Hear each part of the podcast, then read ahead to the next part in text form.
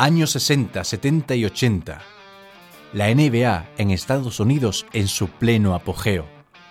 Hoy, para hablar de ello, tenemos a dos señores que vivieron aquella época fervientemente desde España y que aman la NBA tanto como nosotros en la garita. Hoy con nosotros, Lauren y Javier Bravo.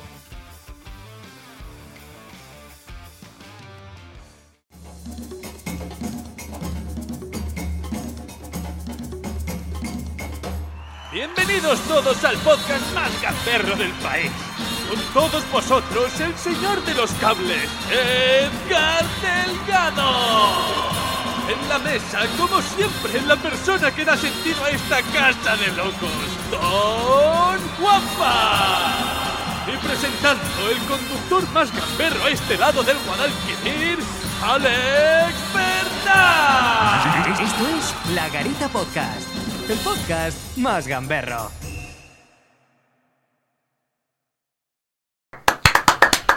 Muy buenas gente de la carita, ¿qué tal estáis? Hoy el programa especial hablando sobre la NBA y cómo no, cómo no, siempre en la garita tenemos que tener algún experto. Hoy incluso no traemos uno, sino dos, Juanpa. Dos, dos. ¿Qué pasa aquí hoy? ¿Qué- Un pack, dos por uno. Eh, Sí, hemos ido al Carrefour, hemos vuelto y nos hemos encontrado a estos señores que han dicho, oye, nos gusta el baloncesto, ¿qué tal? Si podemos hablar con vosotros y lo hemos traído aquí a la A garita. mí ¿qué es algo que me gusta del programa de hoy, es que yo creo que en la garita hemos hablado poco de deporte y hoy vamos a hablar de deporte, pero no solo de deporte en general, sino de baloncesto y ya no solo de baloncesto, sino de la mejor liga, por lo menos a nivel espectáculo del mundo, que es la NBA. Y yo quería empezar este programa haciéndose una pregunta y luego ya nos dejamos llevar totalmente Pero bueno, por yo quisiera saber primero quiénes son estos señores que, hemos, que han verdad, no, no son anónimos, ¿no? Tienen Hombre, nombre y apellido, digo tienen madres, padres y Digo abuelos. yo, pues hoy en la garita está con nosotros Lauren Morales y Javier Bravo. ¿Qué tal estáis, tíos? equipo, equipo. Nos Ahora cargamos sí, algo. ahora sí que sí. Ahora sí Ahora que sí sí. que ¿Empezamos? materia. Sí, empezamos, por favor. Chicos, Lauren, Javier, ¿por qué y desde cuándo la NBA es tan espectacular? Empezamos bien, ¿eh? Bueno, ¿por qué y desde cuándo? Bueno, A ver. podríamos empezar desde cuándo para nosotros y ya nos vamos a, Por favor. a marcar un poco la edad que tenemos, pero bueno. ¿Por qué? Porque es así. ¿Desde cuándo? Pues para mí me empezó a enganchar a la NBA pues en, en la última etapa de Julius Irving, el Dr. J. Que no sabemos por qué era Dr. J, pero sí que era un magnífico jugador de baloncesto ¿De qué años estamos hablando? de los años 80 y... Estamos hablando de los años 80, Los los, años primeros 80. 80. finales de los 70, primeros 80 y tal. Ahí. Siempre ha sido una liga que se ha visto caracterizada por eso, por la espectacularidad, por los atletas de, de color, ¿no? que yo creo que siempre tienen un plus para jugar a baloncesto, creo yo. ¿eh? Están hechos para esto, creo. Están hechos para esto, saltan más, eh, son más flexibles y pues yo creo que va en el ADN de la NBA Sí. el hecho de que... Tiene un concepto del espectáculo diferente también a, Totalmente, sí. a todo, ¿no? Hemos hablado de Irving. ¿Tú, Javier, tenías algún jugador predilecto que te hizo empezar a, a- a enfocarte, a enamorarte de la NBA? Pues a ver, yo creo que el enganche para toda la gente de nuestra edad un poco pues fue Julius Erving, ¿no? Pero a continuación pues vino la rivalidad entre Larry Bird y, y Magic Johnson, ¿no? Que yo creo que eso fue lo que nos enganchó a todos. Eso Y- nos acabó de enganchar. Sí, y unidos también pues a un periodista que yo soy periodista, ¿no? Y tengo que hablar un poco bien del gremio, ¿no? bueno, pues había un, un periodista que además también hizo programas musicales en, en- en Radio 3, se llama, se llama no sé si, si- si vive todavía, se llama Ramón Trecet. Sí, es un tío que sigue. lo vivía todo con Él una sigue. pasión increíble. Y yo creo que nos- los gritos que, que daba pues viendo a los eh, jugadores saltar o meter aquellas canastas espectaculares, pues a, Nos enganchó también, sí. Totalmente. eso también ayudó, ¿no? Sí, Sí, sí, totalmente, sí. sí, sí. Porque ¿qué había antes de Irving? ¿Qué había antes de la década de los 80 en la NBA? Bueno, te sonaban los Glover Trotters. Sí. Como algo. que venían que aquí y venían. decían, joder, jugadores negros que machacan el aro, que machacan el aro, pero si eso no se puede hacer. Aquí en- Estaba prohibido. Aquí Estaba no, no prohibido. llegábamos todavía prácticamente, ¿no? Sí, te pitaban falta y no valía la canasta. Entonces, joder, claro. pues a la gente. Se rompían tenía- los tableros. eh, eh, sí, Era madera, entiendo. Sí, era- bueno, y No estaban que hechos estaban para enganchados al, al soporte y Claro. entonces si tirabas mucho de ahí se rompían. Claro. sea, el mate estaba mal visto. Incluso. No, estaba prohibido. Estaba Estaba prohibido. Sí, de hecho, en la. NBA también lo estuvo durante un tiempo eh, porque era un poco un síntoma de la superioridad física de los jugadores negros y tal. Y, y bueno, pues nada, pues eh, hubo un tiempo que no, no se podía machacar. Y bueno, pues todo eso cambió. Y, y bueno, pues empezamos a conocer la, la NBA, pues yo creo un poco pues a través de estos periodistas y de las revistas. Sí. claro, yo estaba pensando antes, y el otro día lo hablaba con ¿Cuál Laura, era la revista esta que estaba? Gigantes del Básquet, Gigantes del Básquet. y Nuevo. Básquet Y Nuevo Básquet. que ahora Sí. es tan sencillo como, como coger y, y, pues pues te metes en YouTube eh, el primer Lo partido tienes de- todo está todo alcance. pero antes cuando querías saber de la NBA pues tenías que tirar de papel tenías que ir al kiosco comprar la revista y- inaccesible, sobre todo en España. Sí, Claro, además cuando empezó a verse algo de NBA eh, fue a través de Canal Plus de entonces, que no era todo en abierto, solo daban algunos partidos, finales, la- la- que yo creo que la primera que emitieron fue Lakers Boston. eh, ¿no?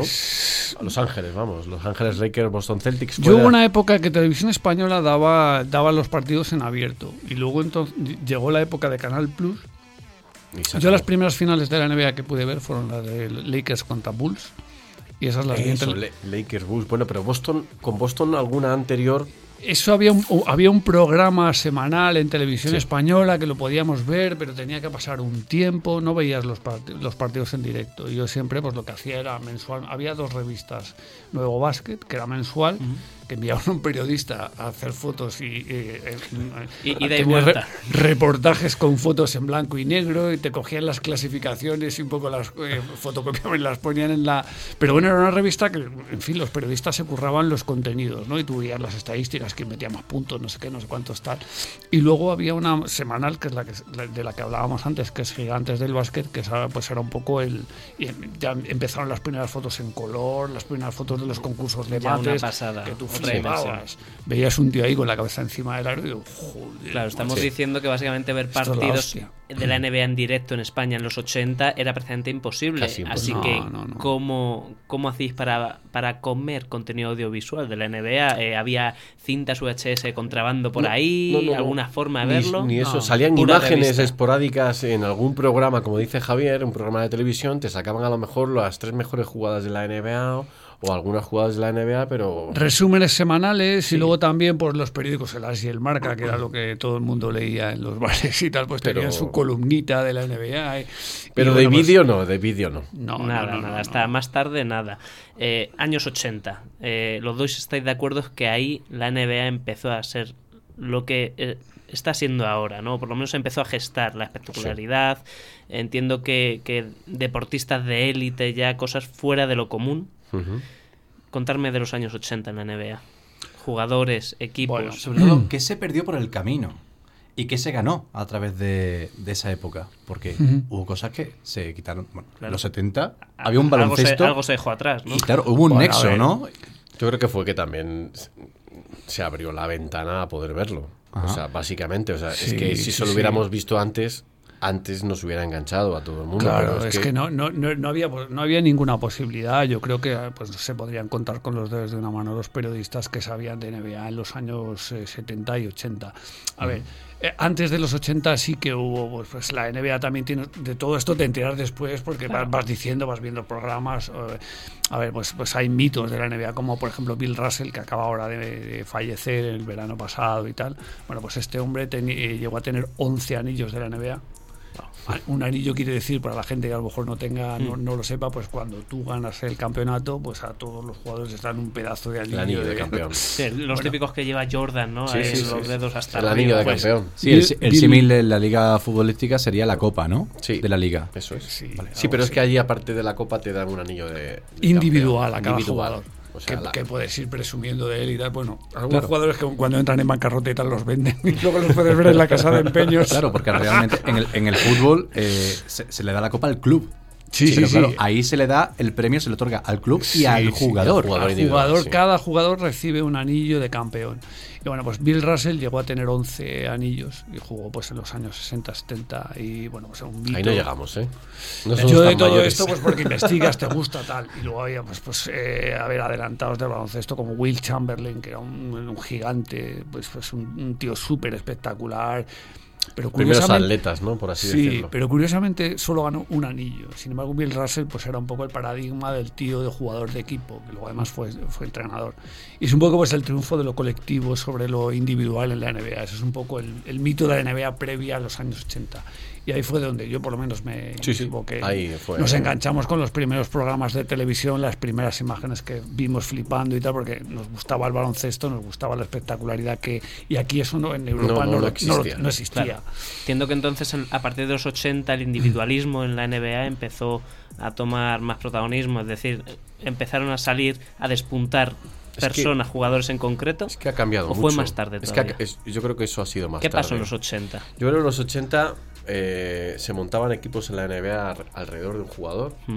Se hacían muy buenos equipos alrededor de un jugador y era el jugador franquicia que se llama, allí son franquicias. Sí, sí, pues sí. era el jugador franquicia, tenían uno. Eran. em, ¿Cómo te diría yo? No, no se podían intercambiar como lo que tenemos ahora, ¿no? Que uno puede jugar en el Barça o en el Madrid. No, no. Allí el que era de los Lakers, Donde caías, desde que nacía. morías. Sí, hablas de los jugador- jugadores cedidos, ¿no? Sí, no, no, de los jugadores que ficha, por ejemplo, un Vale. Madrid o un Barça y se intercambian cromos. En la NBA lo que a mí me ha traído de siempre es que eso no pasaba. Allí una Magic lealtad. Johnson, Magic Johnson era Laker y era Laker desde que empezaba hasta que Hasta se final de retiraba. su Es carrera. verdad, es verdad. Eso la, los- la NBA de los Eso- años 80 era así. Bird empezó en Celtics y terminó en. Celtics. Yo siempre he visto cualquier vídeo de Bird con, con la camiseta verde o Sí, la blanca, ¿no? Y Eh, Jordan igual, empezó en Bulls. Jordan. Bueno, la última, te- eh, cuando el regreso y tal, jugó un año en Washington Wizards. Sí, pero porque lo había comprado, era, era accionista y jugó Pero por su la- carrera como jugador Bulls. principalmente, Bulls Bulls. 100%. Y Chicos, cuando verdad, del sí. regreso de, de Jordan, el regreso porque se fue, si no recuerdo mal, se fue a jugar al golf, ¿no? al béisbol. Al béisbol. Al béisbol. Sí, bueno, es que Jordan ha regresado dos veces. Bueno, Vale. yo creo que eso es un tema ya finales de los 90. Ya al final de los 90, vamos a, por los sí, Vamos 80. a dejarlo Sí, sí. ahí macerando, ¿no? Vamos a seguir hablando. Habéis hablado de, de jugadores franquicia en los 80. Sí. ¿Quién, quién más estaba por ahí?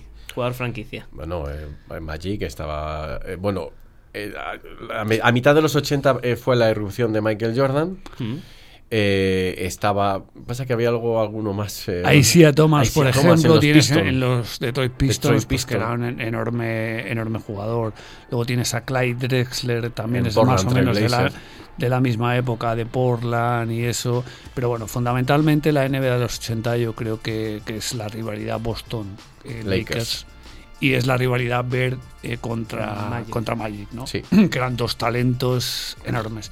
Y luego alrededor de ellos pues había una serie de jugadores Bueno, increíbles, por- ¿no? porque eso era lo bonito de la NBA, ¿no? Porque eh, tenían que pasar años hasta que se creaba un equipo con el draft.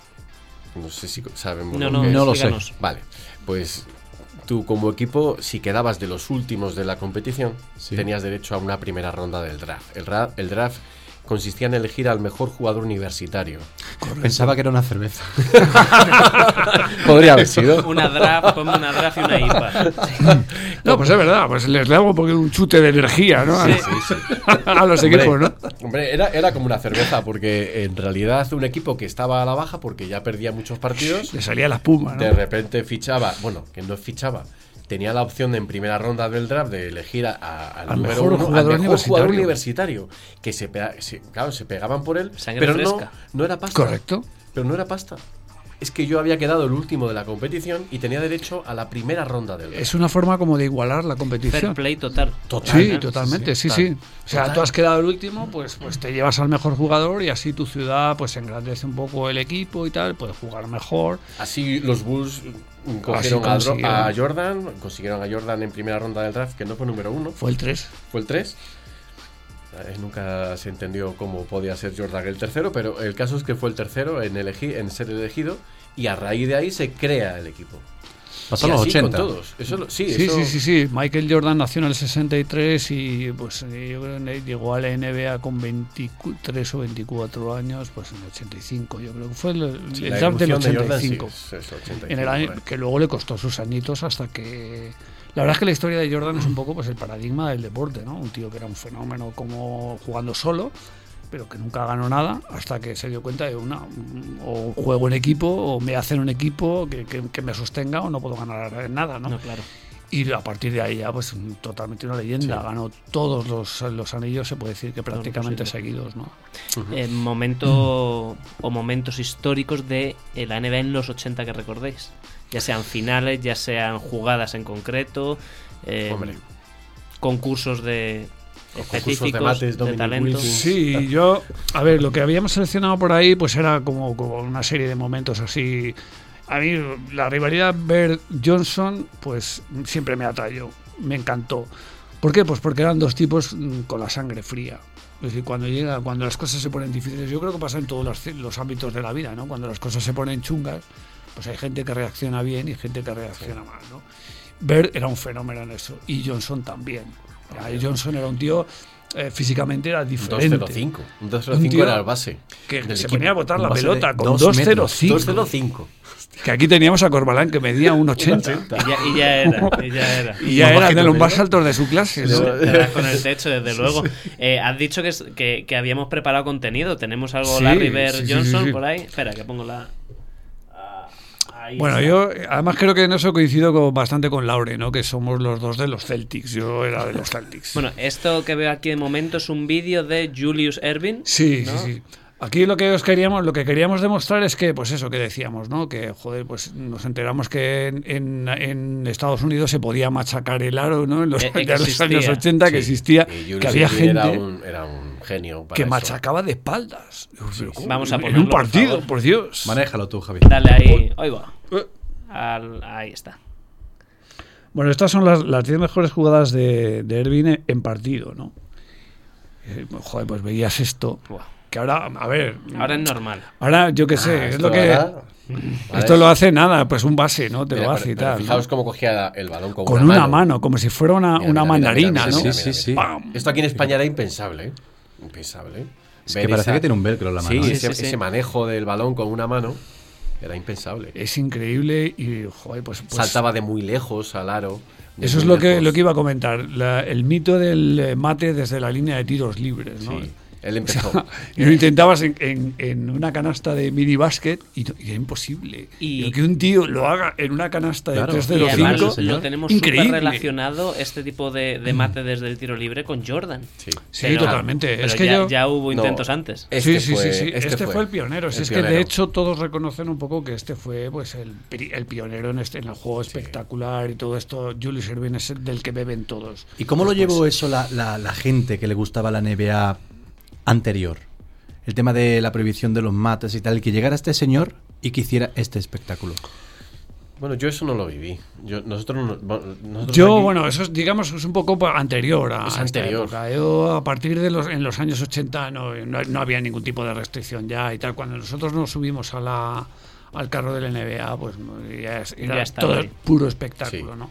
Hombre, habrán tenido, o probablemente tendrían épocas a lo mejor de menos eh, marketing o menos, que se vendía menos la liga y tal, pero a partir de los años 80 fue cuando ya engancharon y yo creo que lo primero que enganchó a nivel mundial que fue la rivalidad Magic Johnson Sí. Que Ahí, fue ahí cuando- fue, yo creo que empezó eh, más a comercializarse la NBA, ¿no? Con la inclusión de Magic y de las- Bird, que además eran dos, dos jugadores. eh, Mirad, ahí tenemos a Larry Bird con el 33, eh, que era un jugador muy poco atlético. Ahora hay, son todos jugadores perfectos. Mm. Y este jugador, pues era como un granjero Le de falta, un poco de, 208. le falta un poco de, De de- chicha, de de- fibrado, ¿no? Claro, pues Sí. Eh, quizá es lo O- que nos atraía o atraía. Bueno, es que Obviamente estaría un- en forma el tío, pero no se le notaba por fuera. No, desde luego no, no era un tío cachas. Es un poco como ahora Luka Doncic, ¿no? Que tú Mm. le ves que es un tío que le, joder, pues, pues terminar los partidos le tienen que poner oxígeno porque no puede más, ¿no? Está hecho polvo el Me tío. encanta la definición de Lauren, un granjero. Es un granjero, sí, sí. Un granjero en la NBA. Es que era un gran- era- la imagen era un De. Indiana, el tío Sí, de sí, sí. Indiana Y, y efectivamente venía de la granja. Sí, Claro. Pero luego tenía un talento para jugar a baloncesto porque no es solo él, pues yo soy más fuerte, salto más, tal, sino que yo eh, tengo la determinación de mm, hacer jugar a mi equipo y meter la canasta cuando hace falta y voy y la enchufo. Las metía todas, ¿eh? Era Las metía crack. todas. Larry Bird, ¿qué creéis que era? ¿Más dedicación o más talento innato? Talento. Pues, Yo creo que mm, talento. Aunque sí. bueno, aquí en España, fíjate, vamos a hacer el símil con España, eh, sería el eh, Epi. Sí, igual. Sí, un tío un poco, po- poco flexible, ¿no? Poco flexible, Ponerse en poco con- jugador. tal. Epi. Eh, no, Juan Antonio San. Juan Antonio San hablamos en unos códigos Claro, que no. claro, habláis ahí en, en vuestro Claro, en. Claro, claro. Epi, Epi era un jugador, pues, O sea, yo- estilo... Yo, yo he pensado en Blas. Cuando me dices- Total. No, pues hombre, era un favor. coco, ¿eh? Ese era Juan- un coco. Hola, chicos. Don Juan Antonio San. Epifanio, pero no- vosotros no os acordáis de Los Ángeles 1984. y Las Olimpiadas. No, no había nacido. No, ni yo. Lo siento. ¿No habéis nacido? Pero por favor. mía. Qué, qué vergüenza. Qué eh. vergüenza, eh. ya Bueno, ya esto no- nos desinflamos. Epi es un clásico del baloncesto español, era un tío pues de dos metros que no tenía, no saltaba mucho. No, y- saltaba, saltaba para abajo, yo creo, incluso se dejaba caer. O sea, era, era Lo único que tenía una muñeca prodigiosa el tío, entonces pues... pues Era insoportable, porque la cogía Epi y la metía. La cogía Epi y la metía. Nosotros que éramos del Madrid lo odiábamos profundamente, Dios, excepto sí. cuando jugaba con España, claro. Y hacía Epi, ¡pum! Y Sí, además tenía una- un estilo característico, que no... Yo, yo vi un. Muy poco ortodoxo, ¿no? Yo vi un estiramiento, un estiramiento de Epi. El único que hizo en toda su carrera. Porque le tenían que estirar después de los partidos y antes hasta pestañas. Porque era, era como, como, el, como el micrófono este. Rígido como, como una roca. Y entonces, si no hacía eso al final y al principio, era imposible. Partía. Claro. Partía, era, rompía motor. Aquí, aquí en la pantalla tenemos ya enfrente lo que, si no me equivoco, pone la final de la NBA del 84 entre Sí. Los Ángeles Lakers y los Boston Celtics. Sí. Entiendo que ahí está obviamente rivalidad Magic Sí, Johnson, sí, sí, Larry sí. Bird. Sí. Eh, ¿Lo vemos? ¿Qué os parece? Sí, Sí, pues podemos poner Vamos a ir jugada. comentándolo. A ver, luego hay... A ver, es que hay jugadores en los Boston. Hablamos de Magic y de la River, pero es que Boston o Lakers tenían unos quintetos iniciales. Sí, sí, sí. Había otro que- del que somos los dos fans, Kevin McHale. Kevin McHale, la araña. Igual. Tenía los brazos hombros tremendos. otro rígido, Era ¿no? como Monster. Era como Germa, pero tenía... Germa Monster. los malos de Space Jam.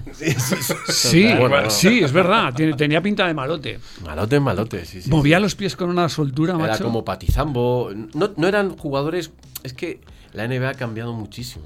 Ahora es todo súper preparado, súper técnico, se intenta Músculo, ultimar el- al detalle, cualquier cosa que, Sí. que esté fallando, El se intenta mejorar. Es que parecen cibos, macho. Ya tú ves ante Tocumpo ahora. Sobrehumano. Es que este tío. LeBron es James. humano, eso es la perfección James. hecho jugador de baloncesto. Parece que nació para eso. Pero ¿no? a mí, quizás por la edad que tenemos, no lo sé. Yo los comparo como con los cantantes. Eh, hay jugadores que no transmiten Hmm. y no transmiten. ¿Creéis que ahí os afecta demasiado la nostalgia? Pues un poco, a mí sí. Puede que os nuble un poquito ahí. Sí, sí, a mí totalmente. Yo, por ejemplo, esta temporada, pues, a ver, porque tenemos a Luka Doncic y tenemos a Stephen Curry, que luego si tenemos tiempo hablamos un poco de los dos, ¿no? Sí. Pero no me atrae. Sin embargo, pues yo recuerdo, yo me, yo me quedé a ver las primeras finales de Lakers Bulls que estábamos. eh, Yo me quedabas sin quedé a ver los claro. partidos por la noche a las 5 de la cuando jugaban en Los Ángeles, bueno, con la diferencia horaria, macho. Sí. Pues a lo mejor te- terminaba un partido, si había prórroga, pues a las 6 de la mañana, ¿no? Y, Y luego a clase. Y de ahí a currar, a clase, claro. Clase a clase, Claro, éramos pequeños. Éramos pequeños todavía. Habíamos nacido, pero no hace mucho. Ahora es todo demasiado fácil, ¿no? Ahora básicamente lo tenemos todo al Claro. alcance de la mano y a lo mejor ya pierdes esas ganas, ¿no? Al- Yo las perdí con el paso del tiempo. A ver, las perdí sobre todo por la. eh, eh, no sé, el volumen de, de espectacularidad. Es todo tan espectáculo. Que cansa. Es que no se juega.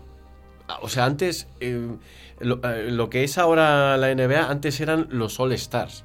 Los All-Stars, pues se iban a pasarlo bien, a pasar un rato, a, a- a entretenernos. Pero ahora es un All-Star continuo. Sí, eso eso es un poco así. El All-Star es al- al- en el- el- la mitad de la temporada de la NBA lo que hacen es que los mejores jugadores de cada conferencia y tal, pues hacen un partido. Han cambiado de Conferencia este, conferencia Sí. oeste, ¿no? Sí. Ahora han cambiado el formato y los hace, hay un jugador que elige al resto y tal, pero bueno, fundamentalmente pues es un poco eso, ¿no? Hacen un partido pachanga en el que van los mejores de la NBA y tal, y se enfrentan unos contra otros, pero tienen mucho cuidado de no lesionarse y tal, y es todo espectáculo, no hay defensa, tal, ¿no? Y, y la NBA ahora pues es un poco así, es lo que dices, que te sorprende, pues, pues, eh, en fin, es, es Yo como- vería ahora solo partidos finales de la NBA porque Los playoffs, entonces cuando- los playoffs finales Son cosas más históricas, ¿no? Que de verdad si quieres prestar un poco de atención a ver qué pasa, pero ¿no? Ese partidos año. del, de- co- del día a día mm, te aburres Para- porque Sí, es otra dimensión. Es otra cosa. totalmente. Yo, eh, pero- Ah, Se ha podido además- desvirtuar, digamos, a lo mejor. Sí, la Desde mi esencia. punto de vista, sí. Sí, yo que creas un poco tus mitos, ¿no? Yo a lo Mm. mejor también cada generación tiene los suyos, oye, y probablemente pues a lo mejor los chavales que les guste ahora la NBA, pues les mole Doncic o les mole Stephen Curry, ¿no? Y, y no sepan ni quién es Michael Jordan y mucho menos No Larry creo, ¿no? espero que espero que nadie de 2022, que todo 2023 que todavía estamos, no sepa quién es Michael Jordan. Es- Sí, Bueno, Jordan, Quiero seguir verdad. hablando de él. Nos hemos quedado en la década de los 80, ¿no? Sí. Vamos a pasar Vamos a a la de los saltar. 90. Y vamos a hacer una pregunta para vosotros. Sí. ¿Cuándo se pasa en la NBA de los 80 a los 90? ¿Hay algún evento? Porque, bueno, a lo mejor no es del 89 al 90, a lo mejor vosotros tenéis un evento, algún partido, algún fichaje en el que decís, bueno, ya el- los 80 Yo- han Ha, pasado. acabado, ha terminado una época, Sí, ha cuando- empezado otra. sí. Eso Cuando aparece Jordan. to- totalmente. Cuando, cuando aparece Jordan, Así que es. aparece en el 89, Sí. 88. Encima clavado, ¿no? Sí, no, la, la cosa es que, pues lo, lo que hablábamos antes, ¿no? Jordan llega a la NBA y tal, y es, pues es un estallido de juventud, de energía, tal. El tío metía casi 40 puntos Máximo por partido anotador y tal, máximo temporada. anotador. Máximo, no mejor defensor.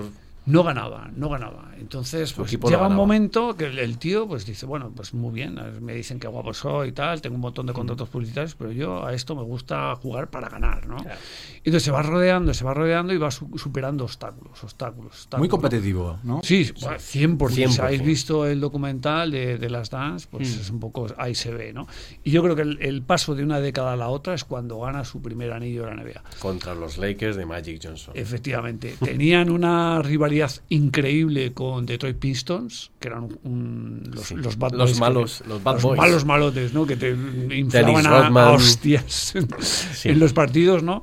Y bueno, pues eh, durante algunos playoffs pues no, no pudieron superarlos. Eh, sin embargo, los superaron en el año 91 y, y ganaron la final. Y yo creo que ese es el cambio. El cambio de, digamos, ser de, ri- de arriba como líder de la NBA, Magic Johnson. que ¿En era qué etapa de su vida estaba Magic Johnson Pues ahí? es que a Magic Johnson le detectaron VIH Correcto, sí. y entonces la última etapa de su carrera deportiva prácticamente se Nos la perdimos. Nos la perdimos. Y coincidió con el comienzo Con el ascenso de Michael Jordan. Y ahí Sí. ya fue imparable. Casi un cambio de testigo, un, un Sí, paso de testigo. De hecho, en. Barcelona 92, que los tuvimos aquí a los dos en el Dream Team, el famoso Mm, Dream sí. Team, fue la última aparición de Magic Johnson en, en competición. Sí, bueno, y um, le dejaron jugar a pesar de tener el, el virus y tal, y bueno, pues, pues fue aquello fue maravilloso. Además fue un paseo militar de los Estados Algo para Unidos. recordar. Sí, Sí, totalmente. Ganaron a Croacia de un montón de puntos en la final. Sí, pero y- era- estaban en otro,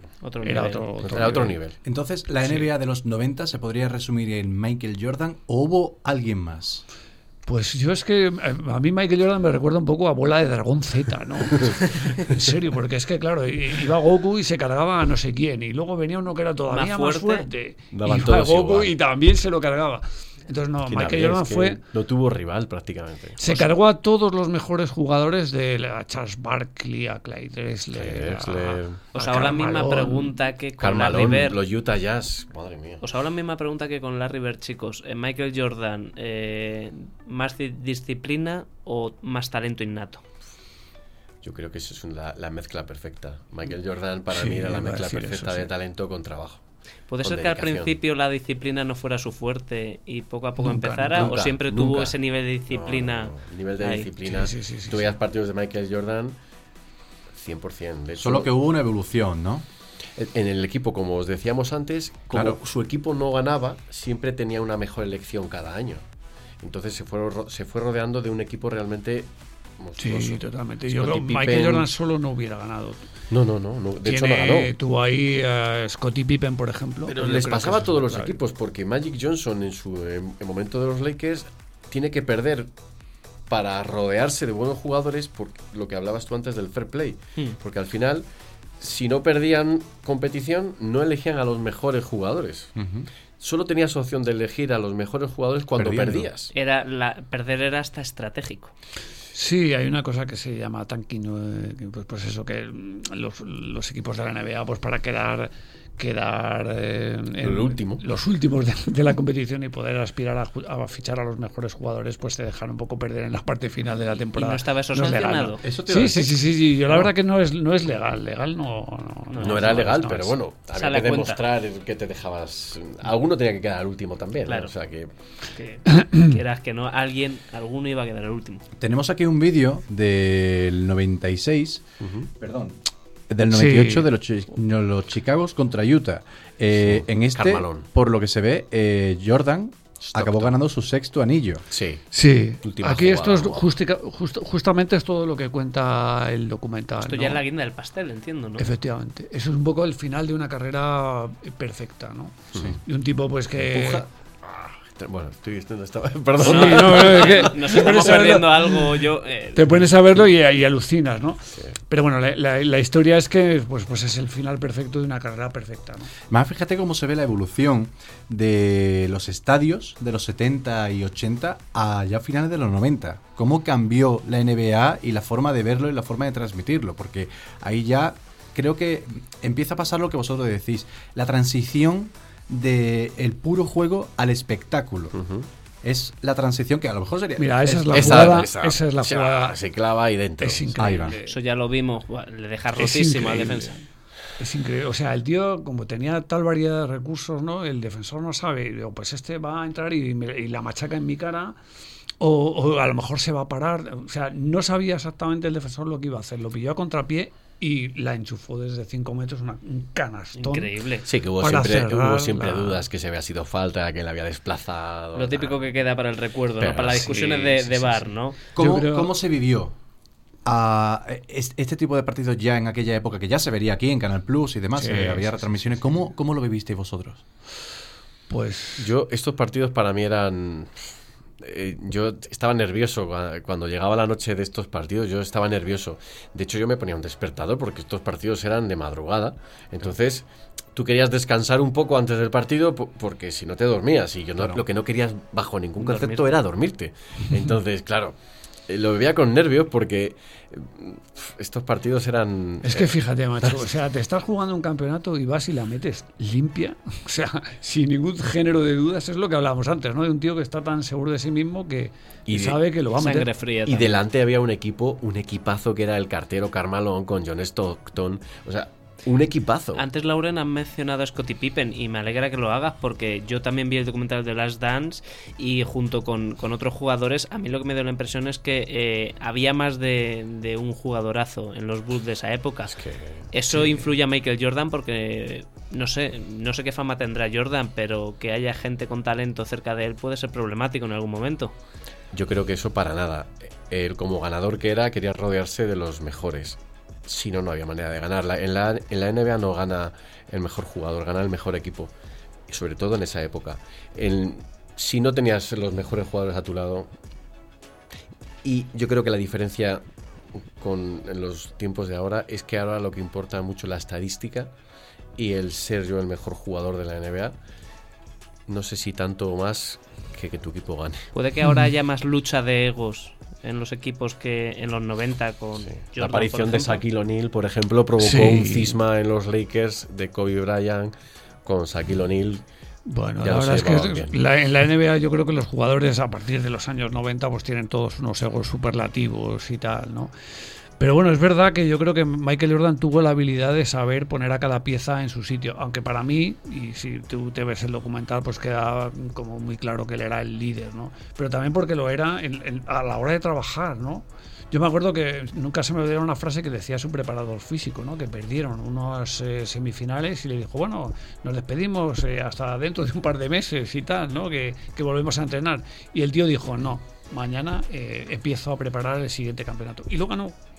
O sea, que quiero decir que tenía una, una ética de trabajo que predicaba con el ejemplo y yo creo que la gente lo seguía porque es que era, era tan evidente que era el mejor, pero obviamente sí, pues él lo ha reconocido en muchas ocasiones, ¿no? Que si no hubiera sido por Pippen, por, Bueno, y, por- y, eh, tampoco- y otros jugadores y- tiradores Y el como entrenador Paxson que tuvieron. y Phil Jackson también, que le supo meter en la cabeza que no solamente era él. Cuidado, cuidado, cuidado, que es que nos estamos olvidando del entrenador ese de Sí, Phil Jackson. sí, sí, sí. O sea, Phil Jackson ese es- entrenador fue capaz de decirle, pero tú qué quieres, ser el mejor jugador o quieres verdad. realmente O quieres ganar. o quieres ganar. y entonces le cambió, le cambió el chip y Buena pregunta, ¿eh? Sí, sí, así fue. Una, una lucha interna ya. No, esos son de los entrenadores que te ponen Jordan. firmes, ¿eh? sí. Desde luego, tienes, y luego. ¿quién, quién se retira en la cumbre? ¿no? Dice, no, no, acabo de ganar el título de, la. NBA y me voy a mi casa. ¿Esto fue antes o después de su escapadita al béisbol? Es que ahí se le murió, el- as- asesinaron a su padre Mm. Y él no, lo- no lo, No lo No lo gestionó. no asimiló, lo no, gestionó no lo bien, pudo no lo gestionar. asimiló y entonces tuvo que retirarse. Él no se retiró para ir a jugar béisbol. En realidad, el- el- la ilusión de su padre era que él jugara béisbol. Entonces, él, bueno, evidentemente era jugador de baloncesto. Al morir su padre, él se tiene que retirar y acaba jugando al béisbol, pero bueno, yo creo que Sí, jugó, yo creo que fue una temporada y tal. Uno- un Medias homenaje, blancas en los Un homenaje Sox. a su padre, a lo mejor. Sí, sabe. un poco así. Yo dos creo que estaba también como hastiado de la fama y tal. Y luego volvió y ganó otros tres campeonatos. Y aquí fue cuando se retiró en el 98. Fue cuando se retiró definitivamente. Bueno, definitivamente tampoco fue porque luego volvió pues 5, 6, 7 años más tarde a jugar una temporada con Washington Wizards que no, no llegó a ningún sitio, pero aún así metió sus Mira, veintitantos mira con, Gasol, mira Gasol. Con treinta y tantos. Bueno, yo creo que aquí ya se nos está yendo las manos porque aquí Sí. ya estamos entrando, creo, diría yo que no- en otra etapa, no Sí. ya con la retirada de Sí, Jordan. sí. Chicos, yo me quedaría aquí hablando con vosotros todo el día, pero mira, me gustaría primero eh, dejar esto así, eh, a punto de caramelo, para hacer, a ser posible, otro programa en otro momento, pero sí me gustaría dejaros con una pregunta que y ya cerramos el programa porque creo que lo podemos dejar muy arriba. Quiero, quiero que con estas décadas de los 80 y los 90 que hemos hablado en el Sí. programa, me hagáis entre los dos un Dream Team. Un Dream Team. Sí. Os dejo. ¿De 80 ci- 90? 80 90? o- sí, sí, 80-90. ¿Solo un Dream Team o, Dream Team, os o dejo- un- o dos quintetos? Bueno, como- Bueno, lo hacemos conjunto, ¿no? Sí, Sí, yo- mira, sí. do- dos quintetos os parece suficiente. Yo creo que os hace falta. tú los di uno y otro y hacemos dos Vamos a hacer un, ti- rápido. un titular, un titular y unos suplentes, ¿os parece? Y, y lo echamos ahí, que el público decida quién gana. Sí, Ah, sí. claro que sí. Adelante. Pues a ver, mm, yo diría, yo para mí, a ver, de, de, de base obviamente tiene que ser Magic. Magic está clarísimo. Jordan. Jordan, por supuesto, también. Scottie de, de Pippen. dos. Vale, Magic, Jordan, Scottie Pippen. Pues de cuatro yo pondría, yo pondría por vinculación sentimental a Kevin Bajale Que imagino que, que jugó en los en Boston Celtics. Boston Celtics. Bueno, yo pondría al carpanta de los rebotes, como lo llamaba Andrés Montes, eh, a Dennis Rodman. Den- Dennis Rodman, que Sí. jugó también en los Bulls. En los Bulls. En los Bulls en San Antonio, en diferentes equipos. En los sí. Bulls. Es que ese equipo. Tenemos cinco ya. Equipos suplentes. Eh, bueno, pues obviamente tenemos que mencionar de 5 a Karim Aquí Abdul-Jabbar. el de las gafas. Mítico, ¿eh? Ese, vamos, Yo le ese- conozco por la peli, sobre todo aterrizar como puede. Skyhook. Todavía, Skyhook. Todavía, todavía es el máximo anotador histórico de la NBA, aunque está a punto de quitárselo ya LeBron James. Sí. Pero sigue a ver qué pasa. Su Skyhook era, era impresionante. Y luego tenemos ahí a Robert Parrish del Celtics también, otro grandísimo juego 5, que Sí. yo creo que Hombre. debería estar. Kobe Bryant tiene que estar. Kobe Bryant, bueno, es más No joven, logrado pero- Kobe Bryant tiene que estar porque yo creo que fue lo que más se pareció con el paso del tiempo a, a Michael Jordan. Sí, Michael Jordan, o sea, Kobe tiene cinco anillos, Michael Jordan tiene seis, pero, pero también es un, obviamente es un mito. Y de esta NBA que nos gusta todavía, ¿no? Sí. Que, que no le hemos perdido todavía. Los El- últimos resquicios, los últimos coletazos, ¿no? ¿Cuántos Sí? Que con de, de nuestra NBA de, de ochenteros, ¿no? Tenéis cuatro, yo creo que os queda uno, ¿no?